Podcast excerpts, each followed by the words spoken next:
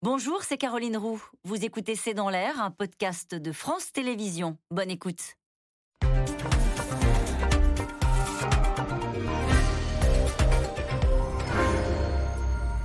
Bonsoir à toutes et à tous. La France est-elle gouvernable? Un mois après les législatives, les députés ont adopté cette nuit, entre autres, la hausse de 4% des pensions de retraite.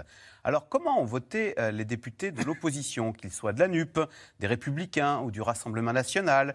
Qui s'est abstenu? Qui a voté contre? Qui a soutenu le gouvernement? Et puis qu'en sera-t-il demain quand il s'agira de voter à l'Assemblée nationale des lois impopulaires comme la réforme des retraites ou de l'assurance chômage?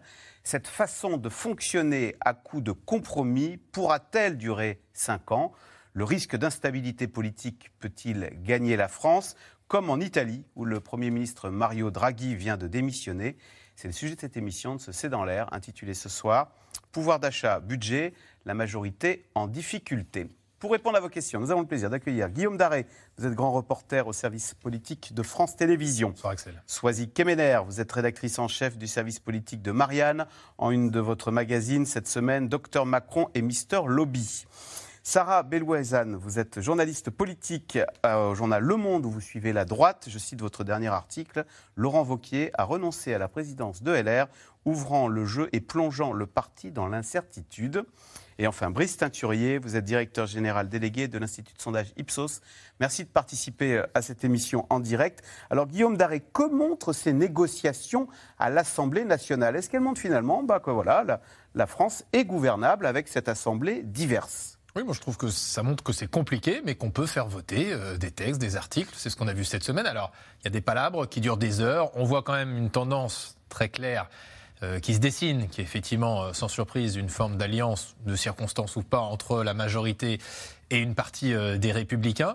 Et puis ce que je note, euh, ce qui n'était pas forcément évident depuis deux semaines, et ce qu'on entend notamment parmi les parlementaires de droite, euh, c'est qu'Elisabeth Borne réussit plutôt ses débuts à Matignon, et que notamment le patron du groupe des républicains, qui était extrêmement hostile, Olivier Marlex, il y a quelques jours, je crois que hier matin, le ton a un petit peu changé, on l'entendait sur France Info, il dit qu'il a échangé avec Elisabeth Borne, que c'est une première ministre qui est à l'écoute. Donc on sent que la tonalité est un petit peu en train de changer, et que les premiers pas pour Elisabeth Borne où elle était attendue de pied ferme à l'Assemblée, sont plutôt réussis. Parce que c'était, Sarah Belouezane, la grande interrogation. Comment allaient se comporter les députés euh, républicains? Euh, Est-ce qu'ils allaient être dans le non ou est-ce qu'ils allaient être dans le compromis? Alors, que, peut-on dire sur leur, leur attitude vis-à-vis euh, du gouvernement? C'est vrai que quand ils ont choisi Olivier Marlex, tout le monde s'est dit ok, oula, en fait, ils ont pris quelqu'un qui est très hostile à Emmanuel Macron, ça va mal se passer, ils vont être dans l'opposition permanente de principes, etc. Mais finalement, en fait, ils se sont rendus compte, eux aussi, qu'ils ne pouvaient pas tenir cette posture trop longtemps. En fait, ils ont besoin. LR est supposé se présenter comme un parti de gouvernement, donc un parti responsable qui ne peut pas euh, laisser le gouvernement tout seul, surtout quand ils font voter des choses qui, sont, qui, qui fonctionnent et surtout qui, sont, qui collent avec ce que eux portent. Donc ils ont décidé euh, de, voter ce qui les intéresse et d'essayer d'obtenir le plus de choses possible. Alors, euh, Brice Teinturier, là, c'est quand même une loi sur le pouvoir d'achat. C'est que du sucré, comme on dit. Hein. C'est-à-dire, on augmente euh, les pensions de retraite, on revalorise les salaires des fonctionnaires, on, distribue plus généreusement les, allocations adultes handicapés. C'est difficile de voter contre. Donc, est-ce que c'est un bon test, ce à quoi on assiste en ce moment à l'Assemblée nationale, sur la gouvernabilité de la France? Euh, oui, c'est un bon test parce qu'effectivement, euh, on pourrait se dire qu'a priori, tout le monde, au nom du principe que vous venez d'énoncer, devrait se dire pour les Français, il vaut mieux voter, même si c'est pas la philosophie première de tel ou tel groupe, il vaut mieux moter des mesures, sinon euh, nos électeurs nous en voudront. Mais en réalité, ce qui se joue dans un texte comme ça, c'est vraiment le type d'opposition que vous voulez incarner. Parce que le raisonnement que vous tenez, il pourrait être valable pour la France insoumise, et la France insoumise, elle est dans une opposition radicale, y compris sur ces questions de pouvoir d'achat. Le RN, ce n'est pas exactement non plus les mesures qu'il préconise, et malgré tout, plus encore peut-être que les LR, ils sont favorables à ce nombre de ces mesures. Donc eux jouent à fond euh, l'idée qu'il ne faudrait pas pénaliser les Français, que les Français leur en voudraient sinon. Euh, la France insoumise, elle a une autre stratégie. Elle se dit que globalement, en se notabilisant, le Rassemblement national euh, va perdre l'électorat populaire et que c'est par une opposition frontale que la NUPES obtiendra cet électorat populaire qui n'est absolument pas chez elle. Hein. Aujourd'hui, les ouvriers et les employés, ils sont Au Rassemblement national. Rassemblement national. Donc c'est ça qui se joue derrière le sujet aussi de tel ou tel euh, projet, programme, le, le pouvoir d'achat aujourd'hui, mais il y en a d'autres qui, qui vont venir. Alors la France est gouvernable, on le voit, il n'y a pas de crise du, du régime. Euh, la vraie question, c'est est-ce que ces compromis produisent ensuite des politiques efficaces ou pas? À partir de quel moment les Français vont se dire tout ça sont des négociations, mais finalement c'est des, des petits bouts et on pourrait avoir mieux avec une autre politique ou pas? Ou est-ce qu'ils vont être satisfaits de cela? Pour l'instant, ils regardent en spectateur un peu inquiet ce qu'il se passe, mais pas du tout de manière critique euh, ou affolée ou en se disant qu'on va vers la paralysie. Mais euh, Soisy finalement, on a des députés qui s'opposent frontalement, qu'on accuse de faire de l'obstruction. Est-ce qu'on peut dire que finalement, cette Assemblée nationale, elle était quand même, elle représente bien les fractures du pays euh, euh, qui, est, qui n'étaient pas représentées auparavant dans l'Assemblée, dont on disait qu'elle était un peu trop le petit doigt sur la couture et trop macroniste?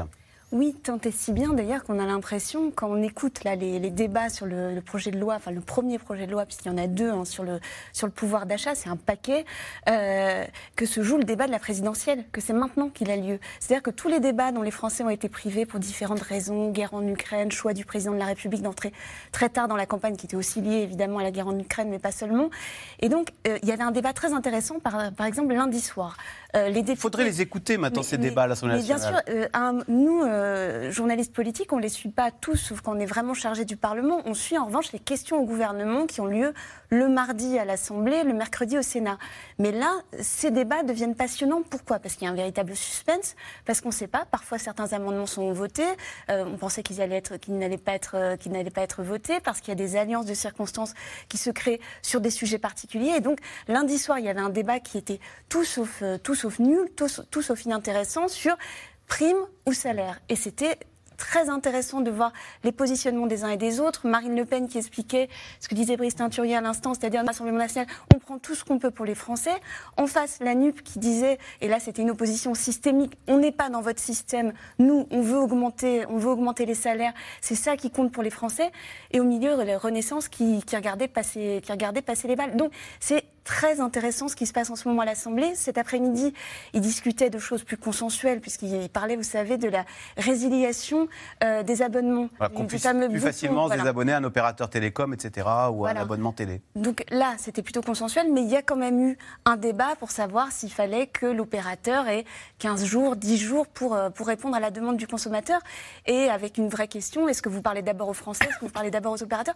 Donc il y, a des, il y a vraiment des, des questions très importantes qui sont soulevées. On voit des orateurs déjà se révéler. L'art oratoire, c'est important. L'art de la rhétorique, en France, on est toujours très attaché. Donc il se passe des choses très intéressantes à l'Assemblée. Je ne sais pas si ça va canaliser tout le débat et faire finalement qu'on va arriver à un débat public plus apaisé. Ça, c'est pas encore le, le signal qui est envoyé pour l'instant, mais en tout cas, des choses se passent et je pense qu'un spectateur qui regarde, qui regarde les débats peut se retrouver à l'Assemblée, quelles que soient ses opinions politiques, et ça, c'est plutôt une bonne nouvelle, je Mais pense. Guillaume Daré, est-ce qu'on pourrait même imaginer que ces députés euh, qui- d'opposition, qui sont majoritaires à l'Assemblée nationale, ils puissent se mettre d'accord pour euh, imposer au gouvernement des lois contre l'avis du gouvernement Par exemple, bah, tiens, le RN, euh, le LR et LFI se mettent d'accord pour taxer les surprofits des compagnies pétrolières ou des banques, comme on le fait en Espagne. Le gouvernement est contre, mais les députés, techniquement, pourraient l'imposer. Techniquement, c'est possible, mais c'est la limite de la démarche. C'est-à-dire ce qu'on voit sur le, début de l'examen de ces textes, c'est qu'il peut y avoir parfois des votes contre la majorité sur des amendements, mais ça semble encore compliqué que ce soit sur des textes en entier. C'est vrai que par exemple, je crois que c'est dans la nuit où on a vu un, un amendement qui a été voté par euh, LFI et le Rassemblement national pour limiter les loyers, je crois, dans les zones rurales. Effectivement, sur les bancs, vous avez euh, LFI, le RN qui se sont levés en, applaudissant. Donc ça, c'est quelque chose qu'on voit avec une majorité, c'est vrai, qui est euh, souvent plus spectatrice et un peu coincée, y compris à l'égard du Rassemblement national. Parce qu'on l'a bien vu ces dernières semaines, ces derniers jours, ils savent pas trop quoi faire euh, justement de cette attitude du Rassemblement national et de Marine Le Pen qui dit mais nous, si les textes sont bons, on va les voter. Parce qu'on pourrait les accuser de faire passer des lois grâce aux voix du Rassemblement C'est national. typiquement pour cela que Elisabeth Borne, notamment, n'a pas sollicité la confiance des parlementaires. C'est en tout cas ce qu'explique euh, Ah. Matignon et l'entourage du président de la République. C'est qu'ils avaient fait leurs calculs, député par député. Ils avaient vu qu'a priori, ça pouvait passer.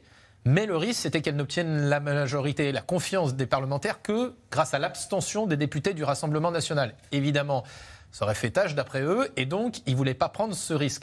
Mais ce qu'on voit, c'est qu'ils sont un peu coincés parce que finalement, soit le Rassemblement national, sur certains amendements ou même sur un texte, ben, finalement, euh, s'allie avec la NUP, et dans ces cas-là, ils peuvent être mis en minorité, la majorité, puisqu'ils n'ont qu'une majorité relative. Soit à l'inverse, effectivement, eh bien, euh, le Rassemblement national vote certains de leurs textes.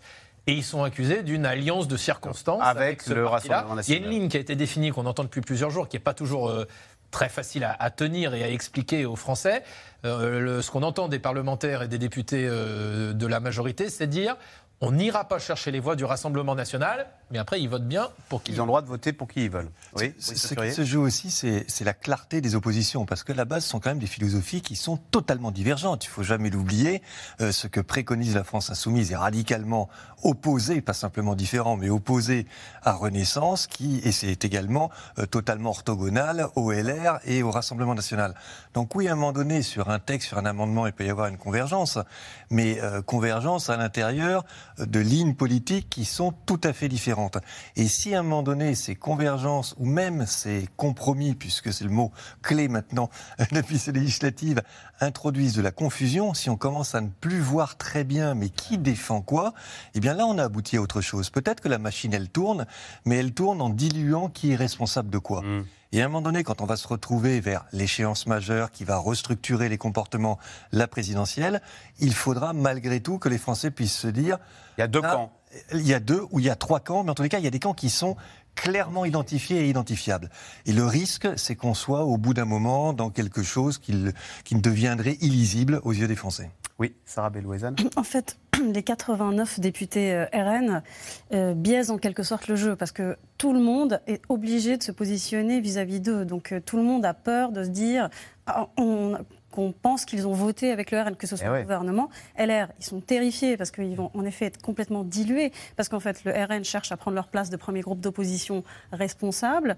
Donc, ils ne peuvent pas non plus aller euh, négocier avec le RN euh, des, des, lois ou des amendements clairs. C'est-à-dire qu'ils votent en effet de circonstances, mais ils ne vont pas faire des... C'est le vilain petit canard avec lequel on ne veut pas être associé de voter, c'est ça, le RN, un petit peu? Absolument. Or, eux, à l'inverse, comme ils sont dans une stratégie de tentative d'acquérir de, de, la respectabilité, eux, c'est ça qu'ils cherchent en fait. Ils cherchent à montrer qu'ils savent faire, que tout le monde peut dealer avec eux, que ça va très bien se passer, et qu'un jour ils pourront gouverner la France. Et les autres essayent d'éviter ça, justement. Alors, les députés ont fini par adopter la nuit dernière deux articles phares de la loi pouvoir d'achat, donc la revalorisation des retraites, on en a parlé, et la réforme de l'allocation euh, adulte handicapé. Un texte qui avance à petits pas, contrairement aux attentes du gouvernement. Sujet de Théo Manval, Juliette Perrault et David Lemarchand. Un rare moment de concorde la nuit dernière à l'Assemblée. Pour 428, contre 1, adopté. Tous les députés ou presque debout pour l'article du projet de loi pouvoir d'achat qui réforme l'allocation adulte handicapé. Le gouvernement obtient pour la première fois un soutien unanime de la gauche à l'extrême droite. On se combat durement dans les assemblées. Et puis il y a des moments où on est capable de se réunir. Et je crois que s'il y a un sujet qui mérite ce soir de euh, voter ensemble, c'est bien celui qui va permettre euh, la déconjugalisation de l'AH. Les revenus du conjoint ne réduiront plus le montant versé aux personnes handicapées. Quelques minutes plus tard, deuxième succès pour l'exécutif. Pour 296 contre 2, l'Assemblée nationale a adopté cet article. Écrasante majorité encore pour la revalorisation des retraites et des prestations sociales de 4%. La gauche, cette fois, s'est abstenue, dénonçant des miettes. Mais le texte est passé, le ministre du Travail peut souffler. C'est une miette qui pèse 6,7 milliards d'euros pour la fin de l'année. Et c'est ce qui va permettre, de manière effective, de protéger, et je ne dis pas augmenter, je dis protéger le pouvoir d'achat des retraités et des bénéficiaires de prestations. Deux éclaircies au milieu d'une semaine houleuse où le projet de loi avance à pas de fourmi. Le gouvernement espérait que le pouvoir d'achat soit un thème fédérateur mais depuis lundi, les débats s'éternisent, agités. C'est le cirque, ça fait plusieurs heures que nous parlons, nous n'avançons pas. La majorité s'agace du temps pris par la gauche pour défendre ses amendements, quasiment tous rejetés. Oui, la parole est libre pour défendre son amendement tant qu'on est sur la question. Et la question, c'est le débat qui est ici sur le pouvoir d'achat. Et nous, vous ne nous empêcherez pas de parler et de défendre nos positions. Invective musclée et suspension de séance à répétition. Je rappelle, je rappelle à tout le monde que l'on ne s'interpelle pas dans cet hémicycle. Et je suis. Il faudra ajouter des séances, probablement jusqu'au week-end, pour boucler l'examen du texte. Le pouvoir d'achat attendra. Les élus France Insoumise assument. On va prendre un ou deux jours de retard, mais vous avez des choses très intéressantes qui passent. Euh, vous avez des débats qui sont importants aussi. En fait, si jamais on avait une Assemblée nationale qui servait juste à prendre tout ce que demande le gouvernement à voter pour ou contre comme ça, abandonnons directement la démocratie.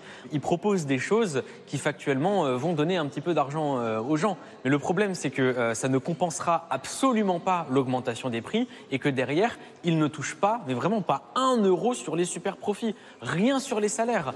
Pas de compromis avec la gauche. Le gouvernement aussi assume. C'est vers LR qu'il se tourne pour faire adopter sa loi. Des accords sont passés, des amendements de la droite acceptés. vous trouverez toujours une oreille attentive, constructive de la part de la majorité et des membres du gouvernement sur la meilleure valorisation du travail. Vos propositions sur les heures supplémentaires, sur les RTT, sur la possibilité de racheter les RTT sont les bienvenues pour enrichir notre texte sur le pouvoir d'achat. Alors cette semaine chaotique présage-t-elle des mois à venir pour l'Assemblée, quand des textes encore plus clivants seront examinés? Ce matin, Bruno Le Maire, toujours, martèle la promesse de la Première ministre de bâtir des compromis. Nous avons changé dans nos méthodes. Nous écoutons davantage, nous dialoguons plus, nous sommes plus attentifs aux oppositions, tant mieux. Mais les alliances de circonstances tiendront-elles sur les enjeux sécuritaires ou bien d'immigration? Les chefs de file de la majorité s'en tiennent à la méthode Coué. attendons les textes, ne nous faisons pas des montagnes sur telle ou telle euh, proposition. Avec les bonnes volontés, on arrivera à construire des majorités. Je n'ai aucune inquiétude là-dessus, mais évidemment, ça demandera un travail plus important et surtout plus en amont. La recherche du compromis, de la théorie à la pratique, sans doute le premier travail de l'été pour les députés de la majorité.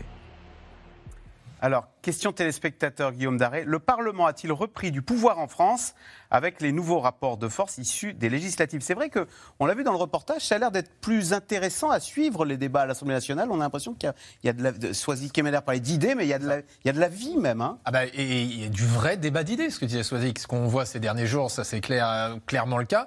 Euh, Est-ce que le pouvoir est vraiment revenu à l'Assemblée? On sent que c'est depuis un mois la lutte qu'il y a quand même entre l'exécutif, qui dit certes on veut négocier, mais quand même sur le programme d'Emmanuel Macron euh, qui a été réélu à l'élection présidentielle, et l'Assemblée qui dit attendez, il y a eu une élection législative, des élections législatives après l'élection présidentielle. Si Emmanuel Macron a été élu, c'était pour s'opposer à Marine Le Pen. Donc nous, ce qui compte, c'est les élections législatives. Donc c'est ce rapport de force-là qui est présent aujourd'hui, avec, je pense, effectivement, des oppositions, comme on le disait il y a, il y a quelques instants, qui sont obligées de voter certains amendements ou certains points des textes pour montrer, comme ils le veulent, que ça se passe à l'Assemblée. Si dès le début ils bloquent tout, l'exécutif pourra dire c'est pas à l'Assemblée que ça se passe, parce que vous voyez que vous bloquez tout. Mais c'est sûr que c'est beaucoup plus intéressant. Mais euh, Sarah Bellouezan, le gouvernement voulait faire un chèque gros rouleur. Finalement, la droite dit non, non, on va baisser plutôt de 30 centimes l'essence pour tout le monde. Et le gouvernement a l'air de dire bah, pourquoi pas? Donc on voit bien qu'il y a une volonté, euh, enfin il y a une obligation et peut-être une volonté d'aller chercher des idées à droite. Ah, Quand on discute avec les députés, c'est le jour et la nuit avec, la précédente, avec le précédent mandat. Ça n'a rien à voir. Ils reçoivent des coups de fil des, des ministres, ils sont soignés, ils passent des amendements. Alors, euh, ça, ça nous paraît une évidence hein, que l'opposition puisse passer des amendements. Normalement, c'est le principe du travail parlementaire. Avant, ce n'était pas du tout le cas. J'ai j'ai pris un café avec un député l'autre jour qui m'a dit j'étais en commission, j'ai proposé des choses et c'est passé. Ah Oui, ils sont donc maintenant, euh, résultat, ils, ils se disent qu'ils peuvent obtenir des choses, que la droite peut obtenir des choses. Donc en effet, les fameux 30 centimes, eux, ils étaient partis sur 1,50€ euh, le, le litre. Ils euh, voulaient- alors la droite voulait plafonner à 1,50€ Voilà, le litre. Tout à fait. Bruno Le Maire a dit c'est pas sérieux, mais en revanche, je vais reprendre votre idée et on va baisser de 30 on et on va pourrait baisser de négocier. 30 centimes et on va négocier, on peut négocier, et donc on peut arriver à un compromis avec euh, la baisse des 30 centimes. Et il n'y a pas que ça. hein. Il y a aussi euh, le rachat des RTT, euh, qui était une idée de campagne présidentielle de Valérie Pécresse. Non, mais parce que je parlais des 30 centimes parce que ça, ça parle et ça concerne tous Oui, les Français. tout à fait. Et euh, la droite dit bah non, il faut que toutes les classes moyennes Oui. profitent de la baisse de l'essence. Donc on voit bien que le pouvoir, il est moins dans les ministères et peut-être plus à l'Assemblée. Absolument. Hein Et il est tellement dans l'Assemblée que c'est une anecdote, alors qui peut paraître un peu comme ça, qui concerne que les journalistes. Mais avant, nous, on, on y allait, on avait nos badges Assemblée. Là, on a tous adhéré à la- l'Association des journalistes parlementaires. Ah oui. Oui, j'y suis allée l'autre jour, j'ai trouvé la moitié de mes camarades. Il y avait un, un camarade qui était adhérent depuis longtemps, qui signait les, les Vous parrainages. voulez dire que les journalistes politiques n'avaient plus l'habitude d'aller à l'Assemblée On y allait, qui- mais pas comme ça. On y allait pour voir les députés, pour les rendez-vous un peu plus politiques. Là, on y va pour voir ce qui se passe. On y passe notre vie, en fait, là. Brice Teinturier. Mais vous voyez l'e- l'exemple du euh, 1,50€, limitation 1,50€, euh, Le litre d'essence. il, il est très parlant parce qu'il y a encore quelques semaines, euh, pour euh, la majorité relative, mais la majorité malgré tout, c'était une mauvaise mesure parce que c'était une mesure qui s'appliquait à tous, une mesure coûteuse, et la philosophie, c'était d'avoir des mesures ciblées. Et aujourd'hui, on revient totalement là-dessus. On est dans un troc, alors peut-être pas 1,50€, mais on va euh, s'arranger pour euh, 30 centimes plutôt que 50 centimes, etc. Ce qui veut dire très concrètement que ce qui était la philosophie de Renaissance il y a deux ou trois semaines, euh, sur ce sujet-là en tous les cas, a totalement basculé. Et, j'en reviens quand même à cette idée. On peut dire, c'est bien, il y a des compromis, on arrive à se mettre d'accord et on passe des lois et ça avance. Mais vous pouvez vous dire aussi, on ne sait plus qui défend quoi. Pour l'instant, ça a l'air qu'à un, qu'à un, on avancer.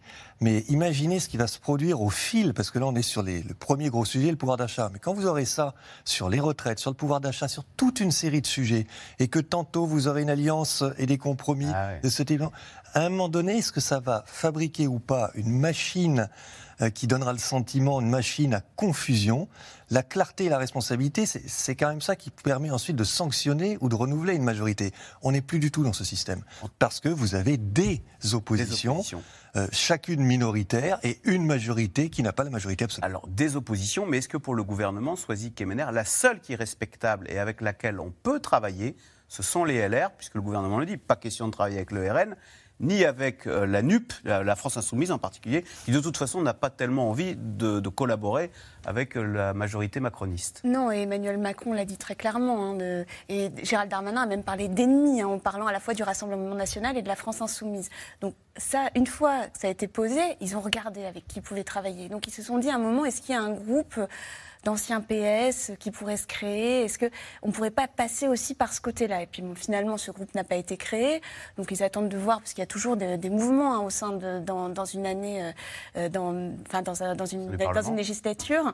Euh, et puis donc, c'est les LR. Et donc, ils se retrouvent dans une situation où c'est vrai, ils cèdent du terrain aux LR. On voit bien sur le carburant, c'est net. Euh, Bruno Le Maire ne tenait pas du tout les mêmes, euh, les mêmes propos. Et même, on voit bien que c'est difficile pour lui hein, de laisser tomber. C'est lui qui avait eu cette idée de la, de la prime, qui avait défendu cette idée de la prime pour les gros rouleurs, pour bien défendre certains travailleurs, avec toujours ce problème des seuils et des classes moyennes. C'est le problème récurrent que pointe LR. D'ailleurs, c'est le cœur euh, de... Parce dit, il de- faut que les classes moyennes, elles aussi, bénéficient Oui, le de, de mesures de soutien. Voilà, c'est le cœur de la doctrine depuis très longtemps de Laurent Wauquiez. hein, Le problème des seuils, il l'a mis, euh, il l'a mis en avant à de nombreuses reprises.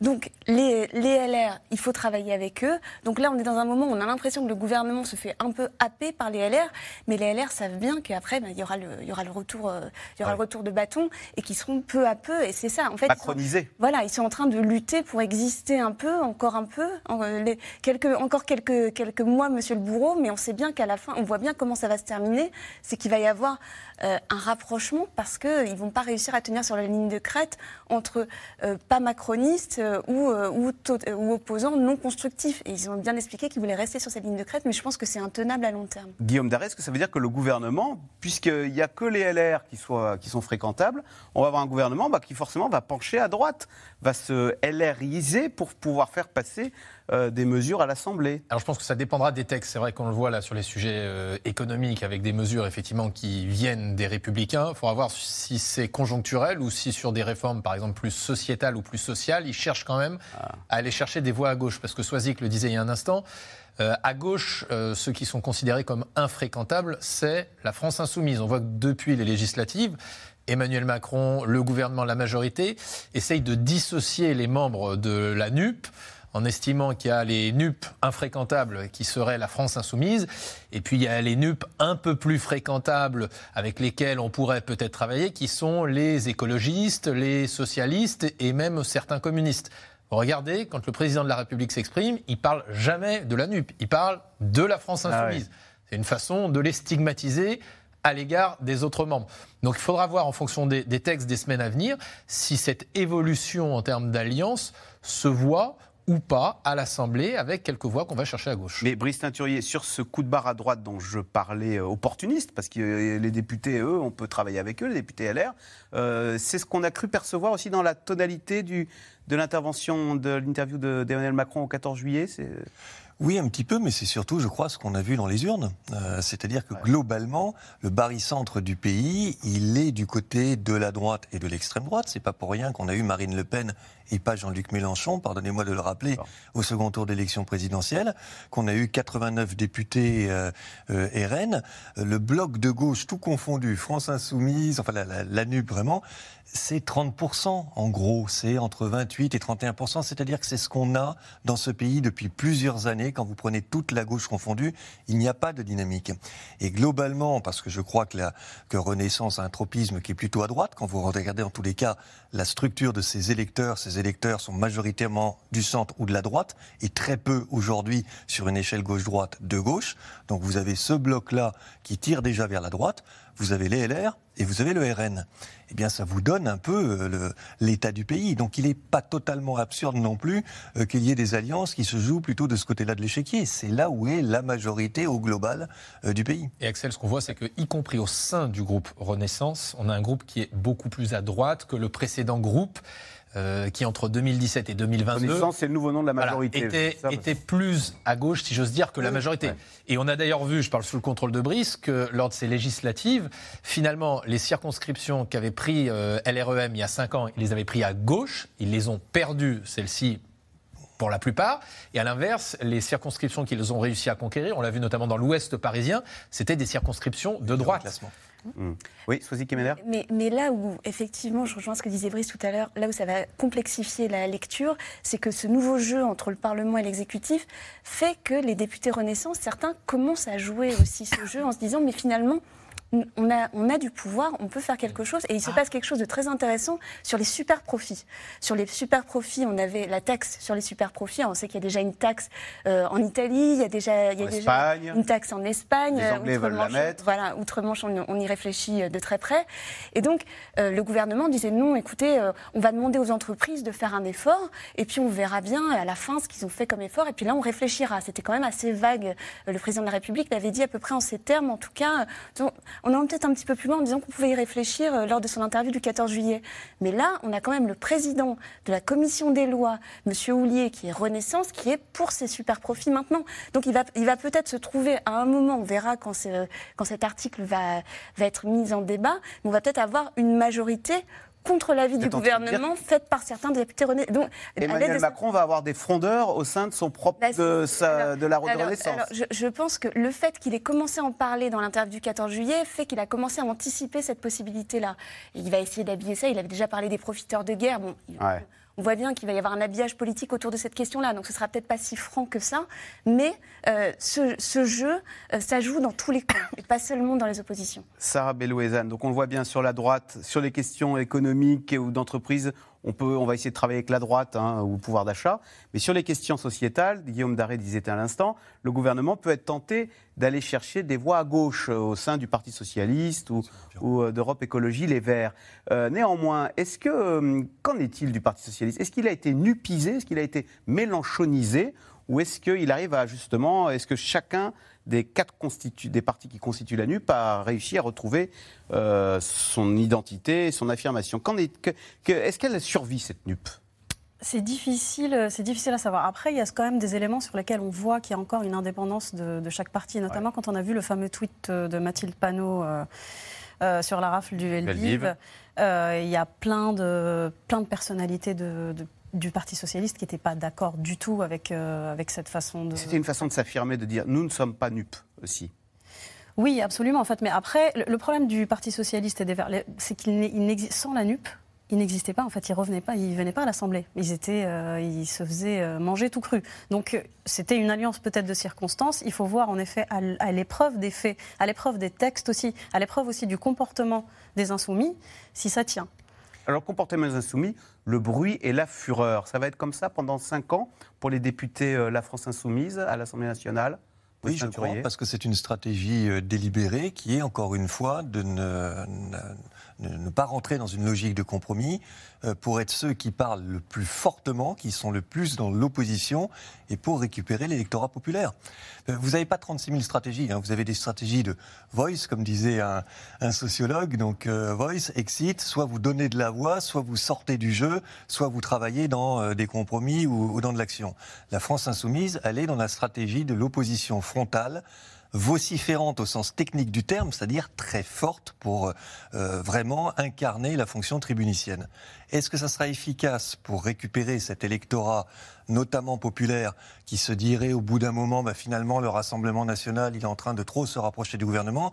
Moi, je suis persuadé du contraire. Je pense que c'est un contresens absolu euh, qui fait le lit du Rassemblement national. Mais on le verra au coup par coup, on le verra dans les prochains mois. Et euh, simplement aujourd'hui, ce que je commence à voir dans l'opinion, c'est d'abord des électeurs qui sont pas du tout dans un mécontentement généralisé, mais il y a une forme de frustration aussi. Ah ben, les électeurs de, de, la NUPES, ils sont quand même assez déçus que Jean-Luc Mélenchon ne soit pas devenu Premier ministre. Ah. Et puis ils voient bien que, très bien, il y a plus de députés, mais que pour l'instant, euh, ce que ces, ces députés défendent ne passe pas. Euh, les électeurs de Renaissance, ils sont aussi déçus, ils n'ont pas la majorité absolue. Euh, les électeurs du Rassemblement national, ils ont espéré la victoire de Marine Le Pen. Alors certes, ils se disent on est plus nombreux, mais quand même. Euh, les électeurs écologistes, ils voient bien que la thématique écologiste aujourd'hui, elle est moins incarnée, qu'elle est moins portée, que ce n'est pas le sujet majeur. Donc là aussi, il y a une forme de frustration. Et finalement, il n'y a paradoxalement que les électeurs LR qui reviennent ah de manière très minoritaire, mais qui se disent on est une variable d'ajustement. On est deux fois moins nombreux, mais deux fois plus influents. On a fait dix ans dans, dans l'opposition sans être entendu. Là, euh, on est beaucoup plus important. Mais vous voyez, quand, on dit euh, célébration du compromis, je ne sais pas si on n'aura pas demain plutôt euh, une frustration beaucoup plus ah généralisée et euh, des blocs d'électeurs qui se diront bon tout ça c'est pas le chaos, c'est pas la catastrophe, mais c'est pas terrible non plus. Soisy Kemener, on parlait de Jean-Luc Mélenchon à l'instant qui c'est vrai avait promis d'être Premier ministre. on ne l'entend plus Jean-Luc Mélenchon puisque la, la chef euh, de la France Insoumise à l'Assemblée c'est Mathilde, Mathilde Panot. Est-ce qu'il ne regrette pas quand même? D'ailleurs il est parti je crois en Amérique du Sud. Il fait une tournée en Amérique du Sud. Dépressive un peu non? Il regrette pas. On, on, sait qu'il y a toujours des bas après quels que soient les hommes politiques après une élection manquée, ratée, parce que c'est ce qui est arrivé à Jean-Luc Mélenchon. Il y a cru. Il a cru. D'ailleurs, il a, il a même. Il, y a, il, il, a, pas une posture. il a on, on, peut on s'est interrogé, mais il y a répondu lui-même, puisqu'il a calculé, il a calculé qu'il lui avait manqué 1,7% des voix. Alors, c'est des calculs assez particuliers, puisqu'on est sur une élection législative, donc ça se joue dans 577, 577 circonscriptions. Mais euh, j'ai raté de si peu. C'est exactement ce qu'a dit Sarkozy pendant des années, après avoir, euh, après avoir, euh, après avoir perdu en 2012. J'ai manqué 15 de jours, si peu. Voilà, 15 jours, je gagnais, j'ai raté de si peu. Donc, c'est des choses qu'on entend, qu'on entend beaucoup et souvent. Mais là, on voit bien que, euh, par exemple, pour la réponse au discours de politique générale d'Elisabeth Borne, euh, Mathilde Panot n'était pas encore montée en tribune, que Jean-Luc Mélenchon était déjà en direct sur une chaîne info pour répondre immédiatement au discours de la Première ministre. C'est dur hein, de, de, de, débrancher euh, pour, pour quelqu'un qui a été au premier plan de, des, des deux campagnes qui venaient de se dérouler. Donc effectivement, c'est dur pour Jean-Luc Mélenchon. En même temps, sa satisfaction, c'est de voir qu'il a fait prospérer des nouveaux visages. Donc Mathilde Panot, qui est très controversée, qui est à la tête du groupe LFI, euh, Adrien Quatennens, Alexis Corbière. C'est maintenant, il a, quand même des lieutenants à l'Assemblée, mais c'est vrai qu'il y a une question sur comment il, va s'occuper d'une fondation, euh, la Boétie, mais euh, euh, comment va-t-il exister tout au long des cinq ans euh, qui restent devant nous si tout se joue au Parlement? S'il n'y a pas de dissolution, ça va être compliqué d'exister en permanence? Alors, Brice Teinturier en parlait à l'instant, ils sont en position de faiseurs de roi mais se divisent sur l'attitude à tenir face au gouvernement. On parle là, bien sûr, des Républicains qui vont devoir trouver un remplaçant à Christian Jacob en décembre prochain. Et depuis le renoncement de Laurent Wauquiez dimanche soir, eh bien, la guerre de succession est lancée à droite. Sujet de Juliette Vallon avec Juliette Perrault et David Lemarchand.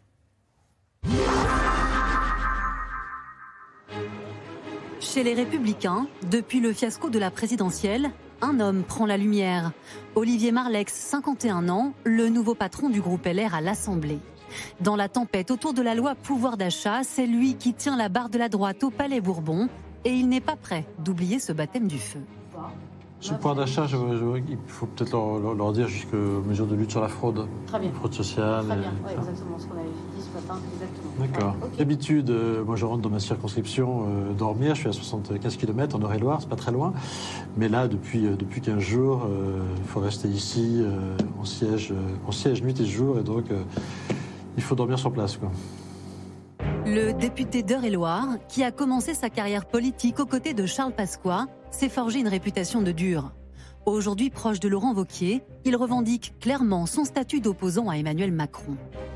Je pense qu'il n'y a pas d'ambiguïté là-dessus. Euh, Je suis le seul député qui ait fait un signalement au parquet national financier euh, sur, euh, incluant le président de la République lui-même, le- le- les, conditions de vente d'une grande entreprise, interrogeant les conditions de financement de sa campagne. Donc je ne suis, pas, euh, suis pas dans les petits papiers du président de la République et je ne suis pas suspect de complaisance à son égard.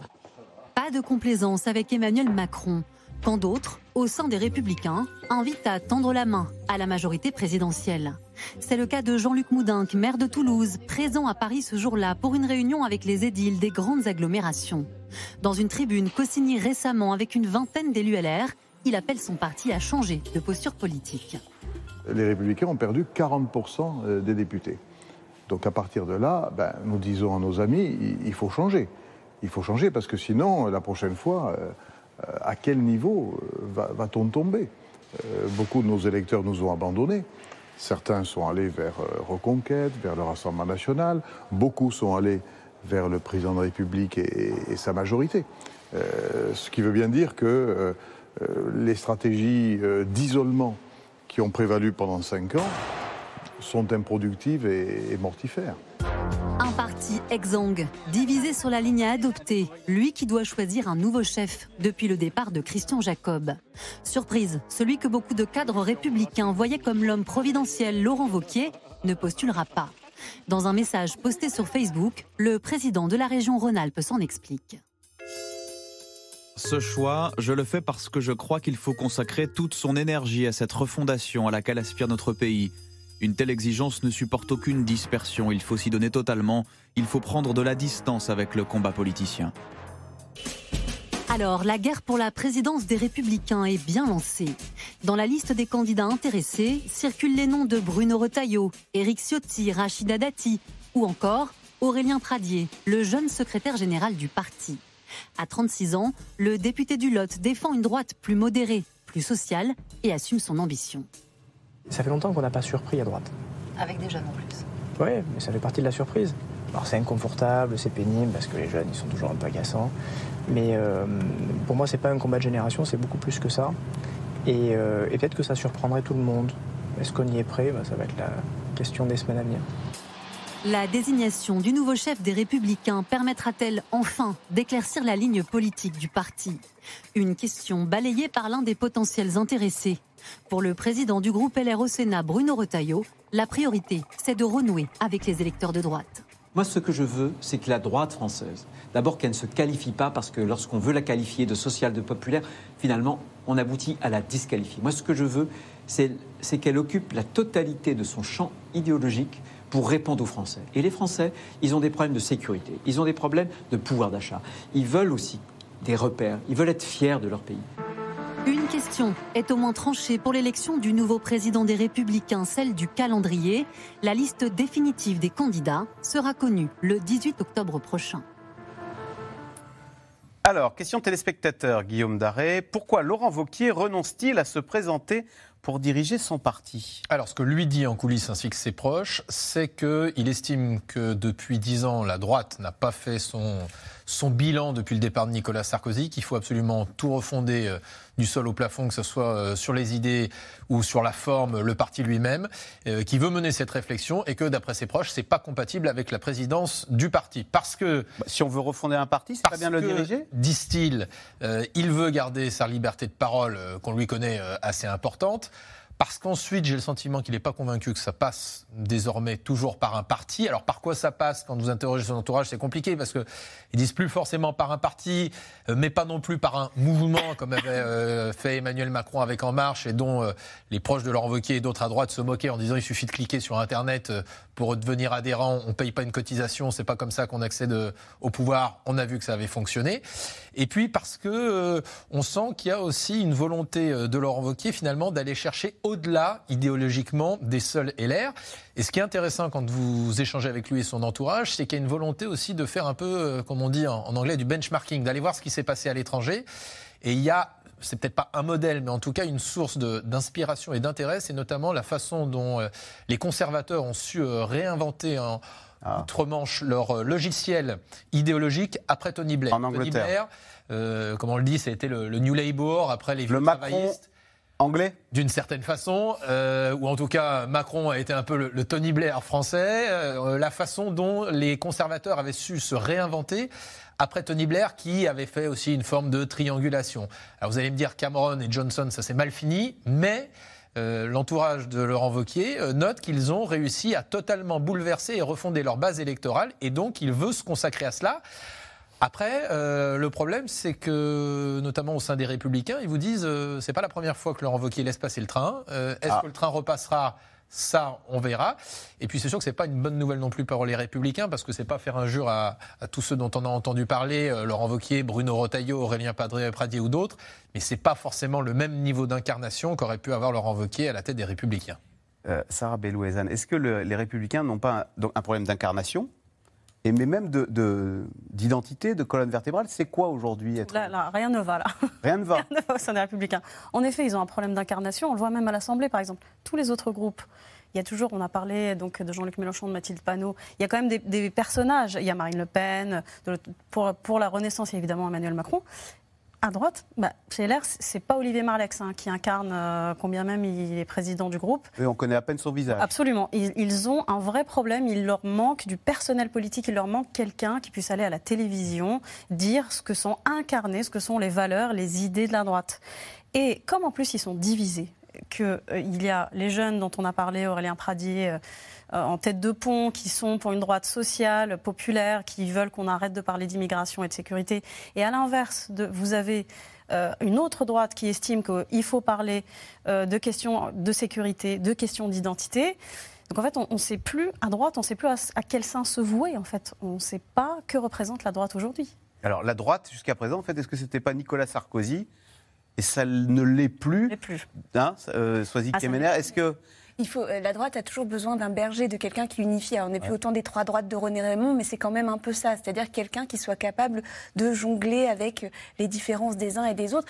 Euh, normalement, Éric Ciotti et Aurélien Pradier, alors ils sont, ils s'entendent plutôt bien, mais il peut, il peut tout à fait y avoir quelqu'un qui soit au-dessus, une incarnation et qui arrive à dire bon bah tu vas t'occuper euh, de, tu vas t'occuper des, des problématiques identitaires et toi tu vas t'occuper des problématiques sociales et puis euh, vous allez attirer les couches populaires. On va devenir un grand parti gaulliste. Mais ça marche plus comme ça. Ils se sont abîmés dans les querelles de personnes depuis des années et des Ouais. années. Euh, ça date, euh, on peut dire, on peut dater ça à 2012, la grande bataille Copé-Fillon euh, euh, qu'on avait qu'on avait suivie devant le devant le siège le siège des, Républicains rue de Vaugirard. Et puis en fait, ils s'en sont jamais remis. Cette, cette cette bataille finalement est- euh, c'est c'est répercuté. Et puis finalement, les gens s'y sont de moins en moins intéressés aux querelles internes de de LR. C'est pas flamboyant, c'est pas des grands personnages. Sur les sur les idées, comment tracer leur euh, chemin, leur sillon entre Emmanuel Macron et Marine Le Pen. Donc on voit bien ce qu'essaie de faire euh, Laurent Wauquiez, c'est de dire j'ai 47 ans, euh, je vais effectivement prendre mon bâton de pèlerin, je vais aller euh, à l'étranger, je, vais me, je, me- je vais aller dans toute la France, peut-être qu'on va le voir faire son pèlerinage au Mont Mézin comme il le Tour fait. de France, comme ils voilà. tous. Voilà. Et, euh, et alors la, la force de Laurent Wauquiez, c'est qu'il a su se taire pendant longtemps. C'est-à-dire qu'à la fois, il a laissé passer les trains, mais c'est quand même depuis les européennes euh, qu'il est, euh, qu'il est à l'arrière-plan, même s'il est toujours président euh, de, la, de, la, pré- de la région Auvergne-Rhône-Alpes. Mais il a réussi à rester au second plan parce qu'il était très abîmé médiatiquement, euh, parce que euh, on se souvient, son candidat aux européennes, François-Xavier Bellamy, avait fait, euh, avait fait Oh, dans les huit, hein. ouais, 8%, 8,4, voilà, ouais. 8, C'était 8,5%. Et puis il y avait eu cette fameuse histoire, on se souvient de l'école de commerce de Lyon, où il avait Ah oui. Il avait tapé sur Sarko. hein. Voilà, avec ce fameux offre cramé qui faisait tous aux femmes d'État. Donc il a besoin de se reconstruire une image. Et on voit bien, il le fait, son texte, le texte qu'il a publié sur Facebook, c'est un texte beaucoup plus travaillé que ce qu'il fait d'habitude. Euh, Laurent Wauquiez, c'est un agrégé, euh, c'est quelqu'un qui, est, très, très cultivé, qui a passé beaucoup de temps à, masquer tout ça pour faire populaire. Et là, on voit bien qu'il y a un nouveau Laurent Wauquiez qui se dessine, plus âgé, donc il va essayer de jouer cette carte-là. Alors, Brice Teinturier, la droite est. Alors, deux, petites questions. Je sais pas, Xavier Bertrand, est-ce que c'est terminé ou est-ce qu'il y pense toujours? Lui sûrement. Et est-ce que les électeurs de droite, bah, finalement, faute d'incarnation, ils pourraient dire bah, euh, la droite, elle est chez Édouard Philippe ou Bruno Le Maire? En, fait, il y a depuis très longtemps une droite plurielle avec des sensibilités qui peuvent aller euh, du souverainisme à la Pasqua euh, jusqu'au libéralisme à la Madeleine. Donc ça, c'est pas très nouveau qu'il y ait un Pradier, une droite plus sociale et puis une droite beaucoup plus sur les sujets régaliens. Mais la capacité d'un leader, type Chirac, c'était d'avoir euh, et euh, Madeleine dans son équipe et ensuite au gouvernement. Ça faisait des synthèses parfois un petit peu rock'n'roll, mais en tous les cas, il arrivait à donner le là et l'électorat suivait. Donc euh, il arrivait à agréger aussi ses, sensibilités. Ce qui veut dire qu'aujourd'hui, prioritairement, c'est un problème de leadership. C'est pas un problème de sensibilité, ça existe. c'est d'autant plus aigu quand vous avez Zemmour et Le Pen d'un côté et Macron de l'autre. Mais ce qui leur manque prioritairement, c'est un leader. Et du coup, Laurent Wauquiez, c'est intéressant parce que, que certains à droite maintenant regrettent qu'il ne soit pas candidat pour reprendre le parti, ça montre que sa stratégie de retrait, elle a quand même fonctionné. Parce que quand il est parti, il est parti euh, sous ah le goudron, hein, quand même. C'est vrai qu'il a, il a été patron des groupes Et là, on regrette qu'il ne soit pas candidat. Mais ce qui est intéressant, c'est que, OK, manifestement, il est mis sur l'idée que les partis ne sont plus la solution quand on veut être candidat à l'élection présidentielle, mais ça montre aussi que la droite n'a toujours pas son processus de sélection de son candidat à la présidentielle et elle en meurt de cette absence de sélection d'un candidat qui s'imposerait. Il n'y a plus le candidat qui fonde le parti et qui devient le candidat naturel, encore une fois type Chirac ou type De Gaulle. Il n'y a pas de primaire ouverte, puisque ça a été un refus, il n'y a plus de primaire ouverte. C'est bien dommage pour les LR, parce que quand vous n'avez pas de candidat naturel, c'est ça qui vous donne une force propulsive. Donc il vous reste quoi? Ce qu'on a eu à la présidentielle, on a vu le résultat une euh, procédure qui est une procédure faible devant un corps électoral uniquement d'adhérents et qui ne vous donne pas une forte légitimité. En ne prenant pas le parti, Laurent Vauquier laisse aussi en suspens cette question de la procédure de sélection du futur candidat. Et la droite, je crois, se meurt beaucoup de cette absence d'incarnation. Alors, si la France redoute euh, l'instabilité politique avec l'absence d'une majorité absolue à l'Assemblée nationale, en Italie, elle, l'instabilité politique est bel et bien une réalité, puisque Mario Draghi, on l'a appris, hein, le Premier ministre, vient de remettre sa démission, plongeant ainsi la zone euro et même toute l'Union européenne dans une zone de forte turbulence. Sujet de Romain Besnénou avec Ilana Azinko. C'est un coup de tonnerre à l'italienne.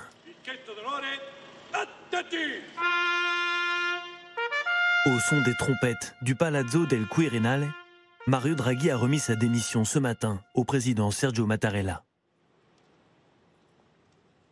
Le président de la République a pris acte de cette démission. Le gouvernement reste en place pour expédier les affaires courantes. Quelques minutes plus tôt, le futur ex-président du Conseil italien faisait ses adieux au Parlement, avec humour, comme soulagé d'en finir après des semaines de crise. Même un ancien banquier d'affaires peut être touché en plein cœur.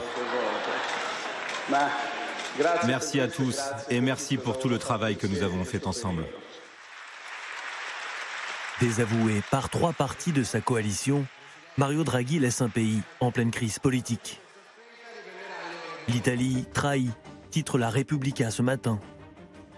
La honte s'insurge la stampa. Sentiment identique dans les rues de Rome où les habitants font part de leur incertitude. Ce n'est vraiment pas le moment d'avoir une crise au gouvernement. On devrait remettre le pays sur pied plutôt que de tout bloquer. Je n'y connais pas grand-chose en politique, mais pour moi, quand on commence un job, on le finit. On va au bout pour le bien de tout le monde. Il a pourtant bien tenté de s'accrocher Mario Draghi. Hier encore, implorant les sénateurs de la coalition de voter la confiance au gouvernement, un ultime appel au compromis.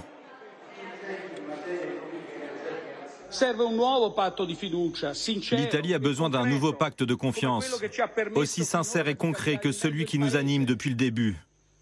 Vous, les partis et les parlementaires, êtes-vous prêts à reconstruire ce pacte? Êtes-vous prêts? Êtes-vous prêts? Mais ces insistances n'y ont rien fait. Les trois partis populistes, alliés de circonstances du gouvernement, ont refusé de participer au vote.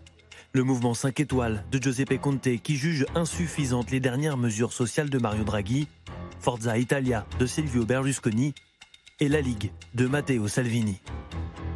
L'Union nationale, de la gauche à l'extrême droite, formée par Mario Draghi il y a un an et demi, vole en éclats. Désormais, c'est chacun pour soi. C'est le choix le plus rationnel qui a été fait. Nous redonnons la parole aux Italiens, ce qui nous permettra d'avoir un nouveau gouvernement légitime qui puisse affronter les temps difficiles.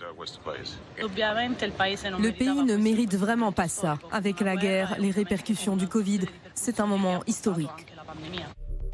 Arrivé au pouvoir sans jamais être élu en février 2021, Mario Draghi s'était donné une mission, sortir l'Italie de la crise sanitaire et économique. L'ancien chef de la BCE était aussi un Européen convaincu, fidèle allié de Paris, Bruxelles et Berlin. Tous les côtés de l'échiquier mondial envoient le même message. Nous devons renforcer la coopération entre les pays européens pour relever des défis qui dépassent les frontières de chaque pays. Il y a quelques semaines, c'est au nom de l'Union européenne qu'il se rend en Ukraine en train, aux côtés d'Emmanuel Macron et Olaf Scholz. À l'heure de la guerre, de la crise énergétique et de l'inflation, le départ de Mario Draghi arrive au plus mauvais moment. Je veux rendre ici hommage à Mario Draghi, qui, euh, est un homme d'État exceptionnel, qui, euh, qui est un partenaire pour la France. On a bien vu qu'on a, a bien travaillé ensemble et qui est un pilier de l'Europe. C'est une mauvaise nouvelle, son départ annoncé c'est une période d'incertitude et les périodes d'incertitude, c'est jamais, euh, ça rend Mm. jamais tout le monde très à l'aise. Les élections qui se tiendront à l'automne prochain pourraient faire la part belle aux partis d'extrême droite comme Fratelli d'Italia ou la Ligue, réputés proches de la Russie. Alors Guillaume Daré, Emmanuel Macron qui est sur le tour, hein, a réagi, hein, vous me disiez. Tout à fait. Euh, il regrette donc un- la perte d'un ami de la France et un partenaire de confiance. C'est un coup dur pour, euh, pour la politique de la France, pour Emmanuel Macron? Alors, dans l'après-midi, il y a un membre du gouvernement qui me disait, je cite, c'est un coup très dur pour la France et surtout pour l'Europe. Et ça va, je cite, secouer si effectivement l'extrême droite remporte les élections dans, dans quelques semaines. Et c'est vrai que le Premier ministre sortant italien Draghi, ça a été un partenaire essentiel pour Emmanuel Macron dans la présidence française de l'Union européenne au, cours du premier semestre, que soit euh, sur les décisions prises à l'égard de la Russie euh, pour l'Ukraine, et puis parce qu'il y avait une volonté depuis le, le Brexit, euh, notamment de remplacer aussi ce partenaire privilégié, pas aussi important que les Allemands dans la relation européenne pour la France, mais de remplacer le partenaire britannique un petit peu par le partenaire italien. Euh, Rappelez-vous, il y a un nouveau traité euh, qui a été signé, le traité du Quirinal, qui est un petit peu l'équivalent du traité franco-allemand euh, qu'on a entre Paris et Berlin, qui a été signé une nouvelle version en décembre, justement, avec Emmanuel Macron et le président italien. Le Premier ministre, bien sûr, était présent. Donc c'est vrai que c'est un départ important que beaucoup regrettent à l'Élysée au sein du gouvernement. Soisy Kemener, on dit que l'extrême droite, le- les frères d'Italie, hein, pourraient euh, prendre le pouvoir et arriver en tête. On ne dit pas néo-fasciste, vous me disiez, on dit On dit post-fasciste. post-fasciste. Ce qui- revient- les- ce qui revient un petit peu au même, mais euh, comment- oui, ils sont à 24-25% d'intention de vote. Donc effectivement, c'est ce qui pourrait arriver. Alors après, il y aura des nouvelles coalitions qui se dessineront si c'était le cas au mois de septembre, mais ça remet tout en jeu, ça remet tout en cause. C'est-à-dire qu'on était sur un équilibre déjà européen très fragile. Euh, à longueur d'intervention, Emmanuel Macron parle de solidarité européenne. Euh, avant l'hiver, la possible crise, éner- enfin, la crise énergétique est déjà là, mais qui pourrait être euh, augmentée si jamais euh, euh, Vladimir Poutine décidait de, décidait de, de, le recouper le gaz russe, même si aujourd'hui on a appris que Nord Stream allait finalement être réouvert, mais on ne sait Mm, pas pour mm. combien de temps. Et donc, toute la difficulté, c'est que ces fameux partis qui pourraient prendre le pouvoir euh, en Italie sont plutôt pro-Poutine. Donc, ça, dé- ça redessine toute, toute la géopolitique de- européenne. Euh, on a en plus un autre partenaire, Olaf Scholz, qui est affaibli, mais ça par les choix énergétiques d'Angela Merkel, puisque lui est très dépendant du gaz russe, contrairement à nous. Donc, Une crise européenne à la est- clé, crise financière, on, on peut est- imaginer. on est, on est, on est, bah, ce, qui est, ce qui est certain, c'est que l'Europe avait plus envie de soutenir l'Italie avec un Mario Draghi, à sa tête qu'un autre Premier ministre. Donc ça rebat les cartes. Après, bon, c'est le, ça va être le, le choix, euh, le choix des électeurs italiens. Euh, mais euh, effectivement, ça ouvre en fait dans un moment qui est déjà très instable. C'est encore une nouvelle instabilité qui vient se rajouter aux crises successives. L'extrême droite au pouvoir en Italie, on y pense, hein, au terme de- des, nouvelles, des élections anticipées. Brice Turier, pour revenir sur la politique française, si Marine Le Pen est en quête de respectabilité et euh, demande à ses députés euh, de se comporter de façon responsable, d'apparaître comme un parti de gouvernement, c'est parce que ce coup-ci, le RN se dit 2027, c'est notre tour. Et c'est possible Incontestablement, je pense que quand vous regardez sur la longue période depuis 40 ans, la montée du Front National puis du Rassemblement National, elle est continue. Euh, on est passé de la marginalité du début des années 80 à à la fois euh, deux euh, qualifications pour le second tour, et puis on a un changement avec Marine Le Pen, notamment de stratégie, de désextrémisation apparente, de notabilisation, qui paye. Et dans les freins à un vote au Rassemblement national, vous aviez la figure de Jean-Marie Le Pen, vous aviez euh, tous les éléments autour de l'antisémitisme, les durafours crématoires de Jean-Marie Le Pen et autres provocations. Tout cela, Marine Le Pen a essayé de le, gommer. Et puis vous aviez aussi un frein qui était que les Français, à une époque, nous disaient euh, finalement, quand même, c'est un parti qui n'arrive pas à nouer des alliances et il y a peu de gens qui votent pour lui. Et plus on vote pour le Rassemblement national, plus ça légitime aux yeux d'autres Français que finalement c'est un vote qui se normalise. Donc la dynamique, elle est réelle. Euh, 89 députés qui donnent le sentiment d'être responsables, pas simplement parce qu'ils mettent une cravate, euh, mais aussi parce qu'ils cherchent à apparaître comme ceux qui défendent les Français. Tout cela construit une légitimité de plus en plus puissante. Et encore une fois, moi je crois que la stratégie de, la France insoumise euh, qui vise à vociférer pour récupérer la fonction tribunicienne qu'avait auparavant euh, le Rassemblement national, elle est extrêmement dangereuse parce que pour l'instant, la dynamique, elle est du côté du RN, pas du côté de la NUPES. Sarah Bellouezane, comment LR voit ça, la percée et la volonté de se notabiliser euh, chez LR Parce qu'on avait beaucoup dit euh, chez LR, il y a toute une partie qui va basculer euh, chez Marine Le Pen. On ne l'a pas tellement vu. Éric. Ciotti est resté chez LR. hein. Oui, c'est vrai, mais avec, ils voient ça avec terreur. Ils voient ça avec terreur absolument. Ils ont l'impression qu'ils vont se faire littéralement bouffer, en fait, par le Rassemblement national. C'est-à-dire qu'il il, il y en a un qui me disait l'autre jour, ah ben, on, on s'attendait à voir débarquer des skinheads, et en fait non, ils voient arriver des gens euh, normaux, euh, qui se tiennent. euh, On leur donne des consignes aux députés. Absolument, absolument. On leur donne des consignes. Enfin, justement, Députés RN un autre, un autre. ah, mais bien sûr, déjà Marine Le Pen leur a dit, leur a dit qu'il fallait se présenter, qu'il fallait pas que ce soit le cirque, qu'il fallait qu'ils soient bien habillés, qu'ils se tiennent bien, que ce soit pas le cirque à l'Assemblée, qui donne pas l'impression d'être des espèces d'uluberlus euh, qui viennent euh, dans de ces zoos. Et par ailleurs, sur les votes pour voter, un député euh, LR m'expliquait, eux, ils ils sont un peu perdus parfois parce qu'il n'y a pas de consigne de, de vote de groupe. Eux, ils reçoivent des, des SMS. Ah les oui. députés RN, ils reçoivent des SMS, on leur dit là-dessus, tu votes ça, là-dessus, tu votes ça, etc. Donc il y a une discipline de groupe en plus. Donc euh, ils sont dans une espèce de logique de construction assez méthodique de cette respectabilité qui terrifie euh, les républicains, bien sûr. Parce que les républicains, eux, à l'inverse.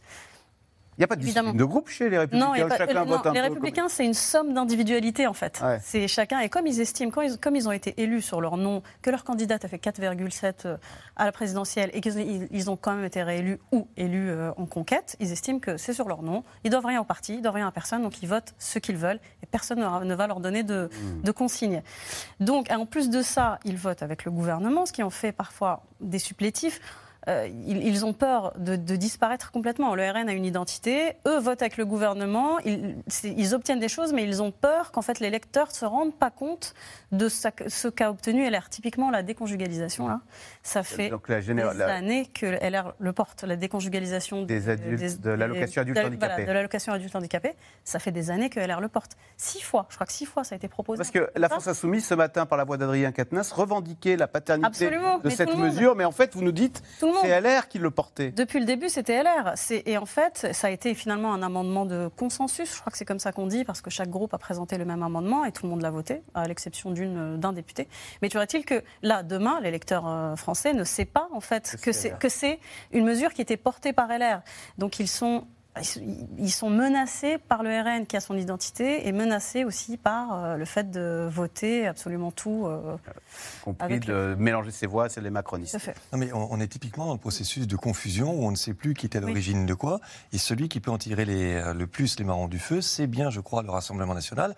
Et pour être très clair, l'hypothèse d'une victoire de Marine Le Pen en 2027, qui était impossible il y a dix ans, moi j'ai écrit des articles pour expliquer pourquoi Marine Le Pen ne pouvait pas être présidente de la République en 2017. plafond de verre. C'est aujourd'hui une hypothèse crédible. Il faut le dire très très clairement. Il faut réfléchir aux conditions d'arrivée au pouvoir du Rassemblement national et à la présidentielle. Et aujourd'hui, vous regardez les données, vous regardez les situations politiques, c'est quelque chose de tout à fait envisageable. Officiellement, elle dit, pour l'instant, qu'elle ne sera pas à nouveau candidate Oui, à oui. l'élection présidentielle. Oui, oui.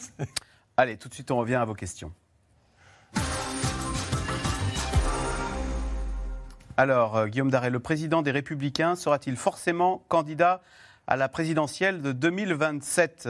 Alors Laurent Wauquiez n'en veut pas de cette présidence de DLR. probablement le pari que feront ceux qui prendront la place, euh, à la place, si j'ose dire, de Laurent Wauquiez, parce qu'effectivement, comme il n'y a pas de processus défini, euh, le pari que les amis de Laurent Wauquiez euh, le poussaient à faire, c'était de dire euh, prends la tête du parti, tu incarneras le parti, plus personne ne veut entendre parler de la primaire parce qu'on estime que comme ça s'est mal fini en 2017 avec François Fillon, on ne veut plus en entendre parler. Au mieux, on fait un congrès comme on a fait avec Valérie Pécresse, ça n'a pas été mieux réussi pour finir effectivement avec moins de 5% des voix.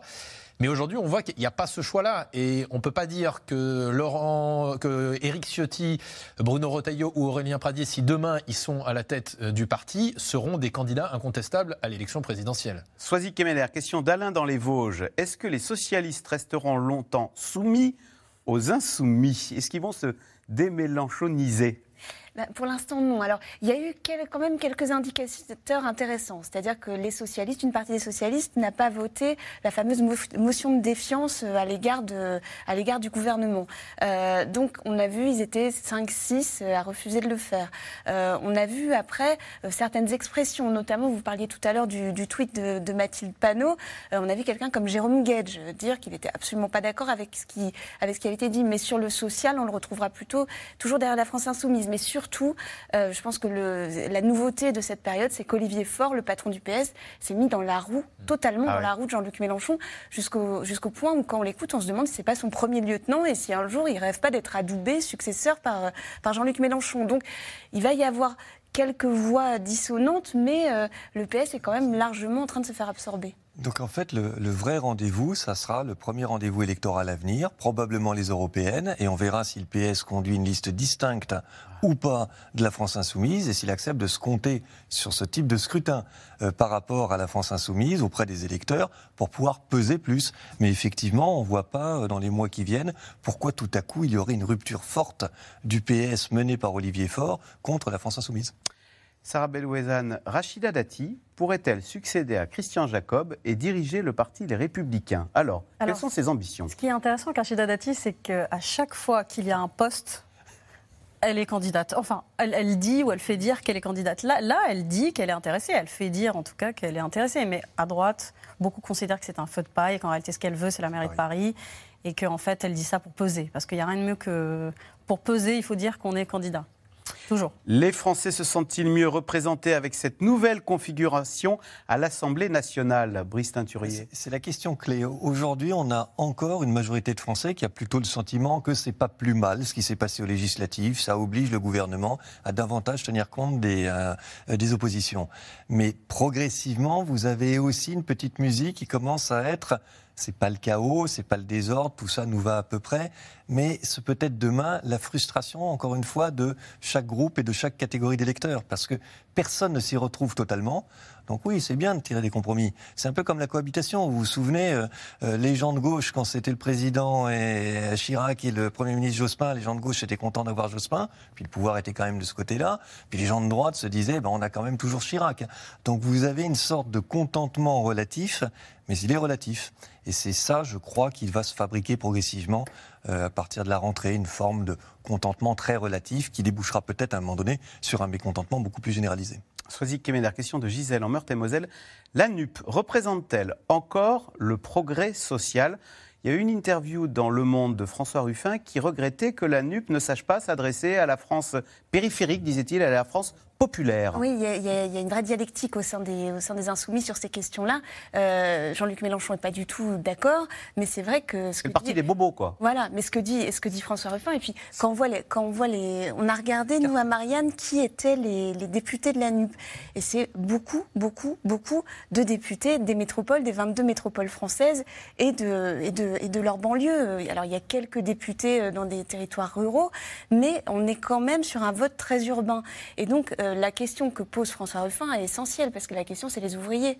Euh, est-ce, que les ouvriers ont- vont voter France Insoumise ou pas Qui a beaucoup défendu plutôt des positions sociétales plutôt que des positions sociales à, à une période. Et ça, ça c'est pas quelque chose qui attire le vote ouvrier. Donc pour l'instant, euh, la France Insoumise n'a pas. Enfin, je- Brice l'a dit euh, très bien tout à l'heure, hein, n'a pas récupéré le vote populaire. Et, c'est vraiment, euh, c'est plus dans, la trajectoire d'une note de Terra Nova qui avait fait beaucoup de mmh. bruit il y a une dizaine, une quinzaine d'années même, euh, où il était dit dans cette note qu'il fallait que la gauche, et le PS en l'occurrence, s'appuient sur les nouvelles couches émergentes. Donc plutôt les urbains, plutôt des minorités, des minorités euh, ethniques ou religieuses, les Français musulmans, etc. Et c'est davantage ces catégories-là, effectivement, que la France insoumise a réussi à séduire, au détriment du PS hein, et des, des écologistes, mais surtout du PS, que l'électorat populaire qu'elle a reconquis. Et des gens comme Ruffin, un peu dans la foulée du Parti communiste, sentent bien que ça ne peut pas marcher, qu'il manque quelque chose, en tous les cas, dans l'équation pour une formation de gauche si elle n'a pas le vote populaire derrière elle. Guillaume Daré, une partie de l'Assemblée nationale est-elle ouvertement hostile à Bruxelles? Pour revenir sur le Rassemblement national, dans la perspective d'une possible victoire en 2027, est-ce que ça voudrait dire euh, une confrontation directe avec euh, l'Union européenne? Une confrontation, oui. Un Frexit, non, puisque c'est quelque chose là aussi qui a fortement évolué dans le discours du Rassemblement national et de Marine Le Pen puisqu'elle parle désormais de renégociation des traités. Ça n'a plus rien à voir avec une sortie de l'Union européenne. Euh, et c'est un discours qu'on entend, et il y a eu débat aussi autour des propositions de Jean-Luc Mélenchon, quand on disait, mais il y a certaines choses qui sont euh, inapplicables. Rappelez-vous, il voulait mettre, comme on dit, des opt-out sur certains traités en disant, je ne sors pas euh, de l'Union européenne, mais on n'appliquera pas certaines, certains traités européens parce que ça m'empêcherait d'appliquer mon programme présidentiel. On a entendu ça pendant la, la campagne présidentielle de Devoir cette de désobéissance. Donc, oui, au sein de l'Assemblée, il y a des gens qui sont ouvertement anti-européens, mais c'est vrai que depuis un mois, c'est un débat qui est assez peu présent au sein du Palais Bourbon. Les démocraties se portent-elles mal en ce moment? C'est vrai que Soisy Kemener, on ne peut s'empêcher de penser que euh, aux États-Unis, euh, il, y a eu la révocation de l'IVG contre la majorité du peuple américain, Draghi qui saute, Boris Johnson aussi euh, qui a perdu le pouvoir. En France, il n'y a plus de majorité absolue. En fait, euh, la question, c'est est-ce que la démocratie va réussir à s'adapter à la nouvelle donne, euh, euh, qu'elle soit internationale, nationale, la montée des, colères, les crises qui se succèdent. Et donc, le, problème, c'est l'adaptation. Et, donc, c'est toute la discussion, d'ailleurs, qui, est sous-jacente à ce qui se passe en ce moment à l'Assemblée. C'est-à-dire qu'il y a ceux qui disent on, peut garder la Ve République et on peut l'adapter. Alors, c'est plus question de République que de, que démocratie. Et de l'autre côté, ceux qui disent non, non, il faut une sixième République et il faut tout mettre à terre. Mais effectivement, ces, euh, systèmes sont à l'épreuve, euh, très durement à l'épreuve en ce moment. Sarah Bellouezane, le 49.3 pourrait-il être utilisé dès maintenant pour faire passer une loi. J'en profite pour euh, citer cette, euh, Emmanuel Macron le 14 juillet qui a dit il y a des possibilités pour l'exécutif d'avancer s'il y a blocage. J'ai des outils pour aller devant les, Français, leur proposer des mesures. Donc en cas de blocage, on peut quand même gouverner. Le problème, c'est que s'il fait ça maintenant, en fait, il radicalise quand même euh, l'Assemblée. Passer en force. Bah oui, là, là, on est quand même dans une situation où les groupes euh, sont disposés à voter certaines choses et où les lois vont passer quand même. Hein. Donc y aller direct comme ça avant l'été, ça me paraît. Euh, c'est quoi ces outils Le 49-3 ou le référendum? Oui, après ça dépend aussi, hein, parce que le référendum, euh, c'est ouais, compliqué. Ou la dissolution. Il faut, voilà. C'est beaucoup trop tôt. Oui, c'est beaucoup trop tôt. on ne peut pas envisager. Ça, serait vraiment considérer que les Français ont mal voté. Ont mal voté, il faut refaire. non, il faut refaire. il en a beaucoup parlé dans son premier quinquennat. Il en a fait combien? Ouais, ouais. Aucun. Zéro ouais. Bon, oui. Ils sont nombreux à en avoir beaucoup parlé. Merci beaucoup d'avoir participé à cette émission. Je rappelle que C'est dans l'air est disponible gratuitement en podcast audio sur toutes les bonnes plateformes. Vous restez sur France 5 et on se retrouve demain pour une nouvelle émission. Bonne soirée. C'était C'est dans l'air, un podcast de France Télévisions. Alors s'il vous a plu, n'hésitez pas à vous abonner. Vous pouvez également retrouver les replays de C'est dans l'air en vidéo sur France.tv.